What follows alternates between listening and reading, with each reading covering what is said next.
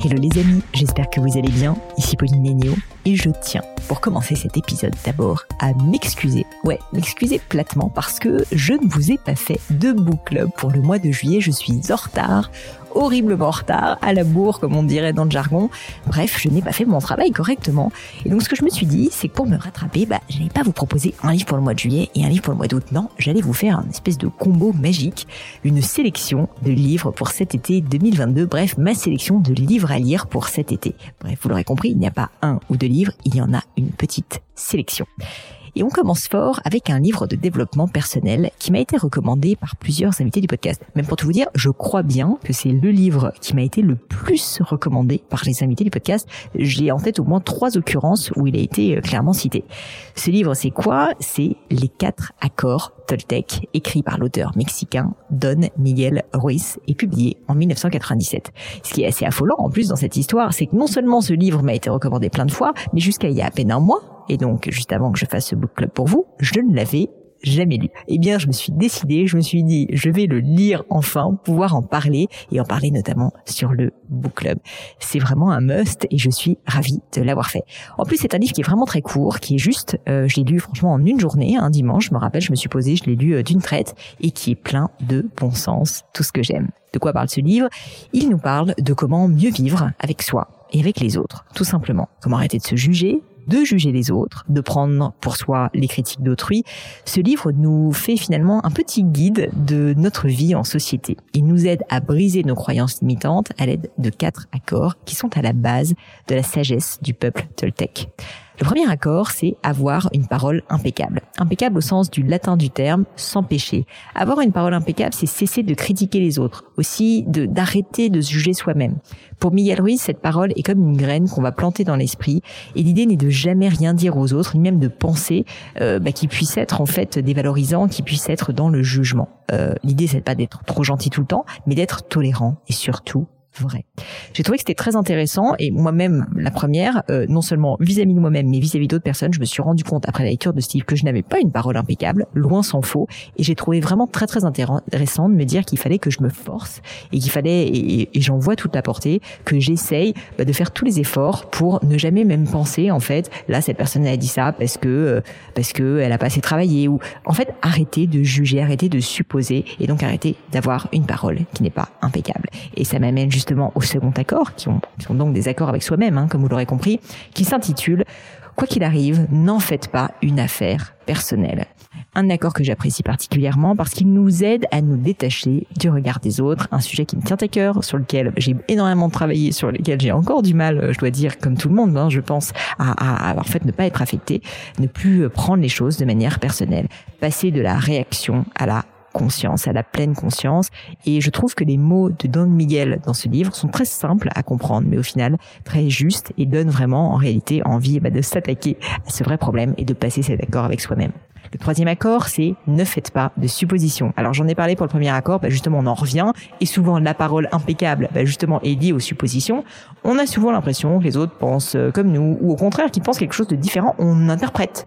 Et c'est faux finalement, c'est une bêtise d'interpréter parce que nous ne savons pas qu'est-ce qu'ils vont penser, nous avons notre propre réalité, notre propre regard, et nous ne sommes pas dans leur tête à eux.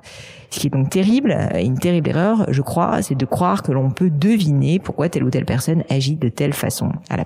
L'auteur nous suggère d'avoir le courage de poser des questions aux autres, d'instaurer une communication claire sujet là aussi sur lequel je dois beaucoup travailler, comme nous tous, je suis sûre. Enfin, le quatrième et dernier accord, c'est de toujours faire de son mieux. Et là, je dois dire que c'est rafraîchissant parce que après tout ce boulot quand même que Don Miguel nous a donné avec les trois premiers accords, eh bien, on se dit, en fait, finalement, pour couronner le tout, et ce qui va faire finalement qu'on va pouvoir passer ces accords, c'est qu'en fait, il ne s'agit pas d'y arriver tout de suite. Non, bien au contraire, il s'agit tout simplement d'essayer et de toujours, toujours faire de son mieux, ce qui permet de viser ce qui est juste par rapport à nos propres possibilités au moment où on essaie de prendre la décision sans tomber non plus dans le laxisme ou dans le perfectionnisme qui est impossible en fait à respecter. Bref, vous l'aurez compris, ce sont des principes qui sont simples en apparence, mais qui sont bien difficiles à implémenter. Et j'ai trouvé que ce livre était vraiment euh, à la fois très facile, très profond.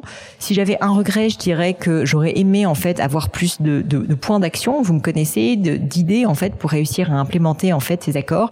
Mais je crois, et je n'ai pas encore lu ces livres, que Don Miguel justement bah, a écrit d'autres ouvrages dans lesquels il rentre plus justement dans le how, comment y a comment mettre en pratique ces grands accords, ces grands principes.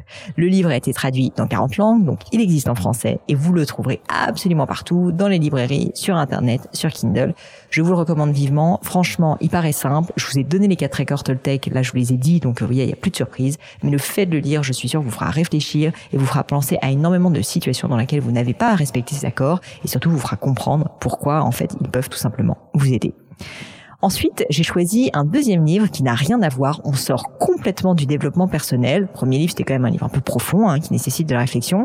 Je me suis dit, j'ai aussi envie de vous proposer un livre qui soit un roman, qui vous fasse voyager. C'est quand même les vacances, que diable. Et donc, j'avais envie de vous choisir un roman qui est peu connu du grand public, mais qui personnellement est un bouquin que j'avais adoré quand j'ai lu. J'étais beaucoup plus jeune et qui, bah, je l'espère, vous fera voyager cet été.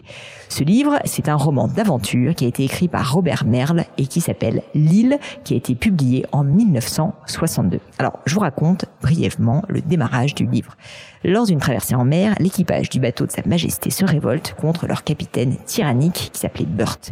Le capitaine décède et pour éviter la pendaison, les marins décident de se réfugier sur une île lointaine. Livrés à eux-mêmes, ces hommes tentent d'organiser une vie en société ils font une halte à Tahiti, un vrai paradis, où ils trouvent des hommes et des femmes qui voudront bien tenter l'aventure avec eux. Au-delà du fait que vous allez voyager, que vous allez passer un moment merveilleux et que le livre, je trouve, est très très bien écrit, je me rappelle, je l'avais lu moi-même pendant l'été quand j'étais beaucoup plus jeune et en fait, j'étais presque encore plus en vacances, si vous voulez, parce que j'étais dans ce livre. Les thèmes abordés sont vraiment, je trouve, d'une grande profondeur. On parle par exemple des questions sociétales autour du vivre ensemble, qui doit diriger, comment organiser la société, quelle hiérarchie aborder, est-ce que la hiérarchie qui vaut sur le bateau est aussi la même qui doit être implémentée une fois sur Terre euh, à Tahiti. Une autre question, c'est la question de la guerre, euh, une question évidemment d'actualité, qui ne font qu'aggraver la situation et se termine évidemment par la ruine de tous au final, pour des raisons euh, souvent assez idiotes, ou en tout cas qui, qui, avec du recul, pourraient être évitées.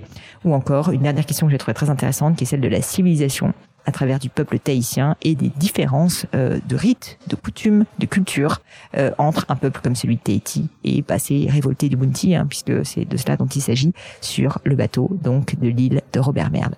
Je trouve que ce livre, une fois de plus, est merveilleusement bien écrit. L'avantage, c'est que vous allez vraiment, en fait, être emmené, emporté dans une aventure. Et je pense qu'il vous emportera instantanément, comme ça avait été le cas pour moi. En tout cas, c'est ce que je vous souhaite. Et si vous le lisez, n'hésitez pas à me le dire, comme d'habitude, sur LinkedIn, sur Instagram, aussi pourquoi pas euh, sur le site paulinegno.com où vous avez une rubrique Book Club. Je serais vraiment, vraiment curieuse de savoir si vous avez apprécié ce livre, qui, une fois de plus, n'est pas très connu. Et du coup, j'étais bien contente de pouvoir mettre en valeur dans le cadre du Book Club. Enfin, le troisième et dernier livre, encore changement de bord.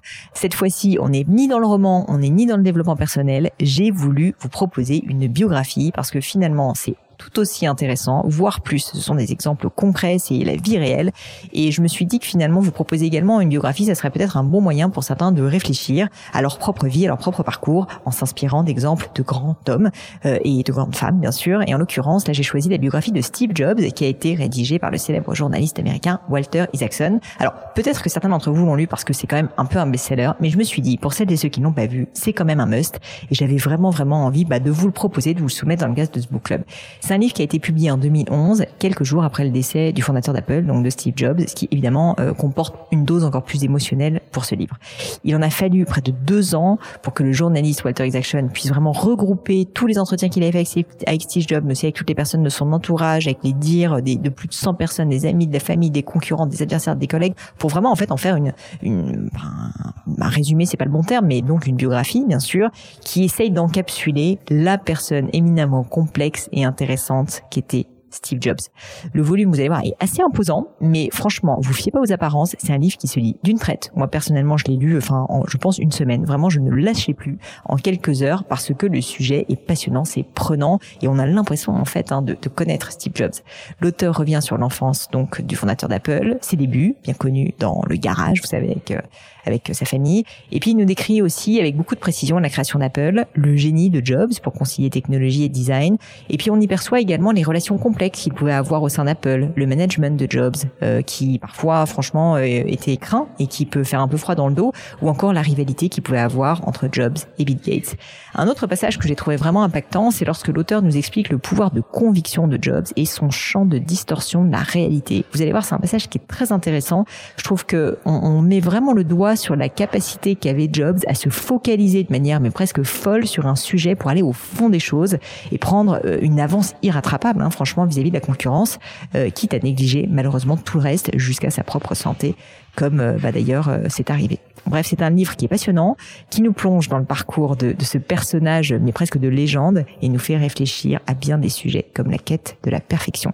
Pour finir, une citation qui illustre, je crois, bien la vie de Steve Jobs. The people who are crazy enough to think they can change the world are the ones that do un livre qui est disponible en anglais mais également en français. Évidemment, si vous en avez la possibilité, je vous conseille de le lire en anglais parce que bah, Walter Isaacson l'a écrit en anglais. Il n'est pas trop difficile à lire, mais néanmoins, il existe en français, donc faites-vous plaisir également si jamais euh, vous avez une préférence pour le français. Bref, j'espère que cette petite sélection de l'été 2022 vous aura plu. Une fois de plus, comme vous le savez, j'adore vous faire des book clubs, j'adore vous faire une sélection de livres. Donc, ce qui me fait le plus plaisir, c'est de savoir que vous les avez lus, en tout cas que vous envisagez de le faire. Vous êtes évidemment pas obligé de le faire durant cet été. Donc, n'hésitez pas à me le dire, ça me fait ultra plaisir, ça me motive encore plus pour continuer le book club. Et donc, n'hésitez pas à le faire, bah, tout simplement sur les réseaux sociaux. Vous savez où me trouver, Pauline Agneau, c'est un peu partout pareil, sur YouTube, sur Instagram, sur LinkedIn, sur Twitter aussi d'ailleurs. Enfin, c'est Pélénio sur Twitter. Mais voilà, bref, j'espère que vous allez passer un merveilleux été. Et puis on se retrouve à la rentrée pour un nouveau book club. Mais en attendant, je ne vous en dis pas plus et je vous souhaite à tous une très très belle lecture. À bientôt.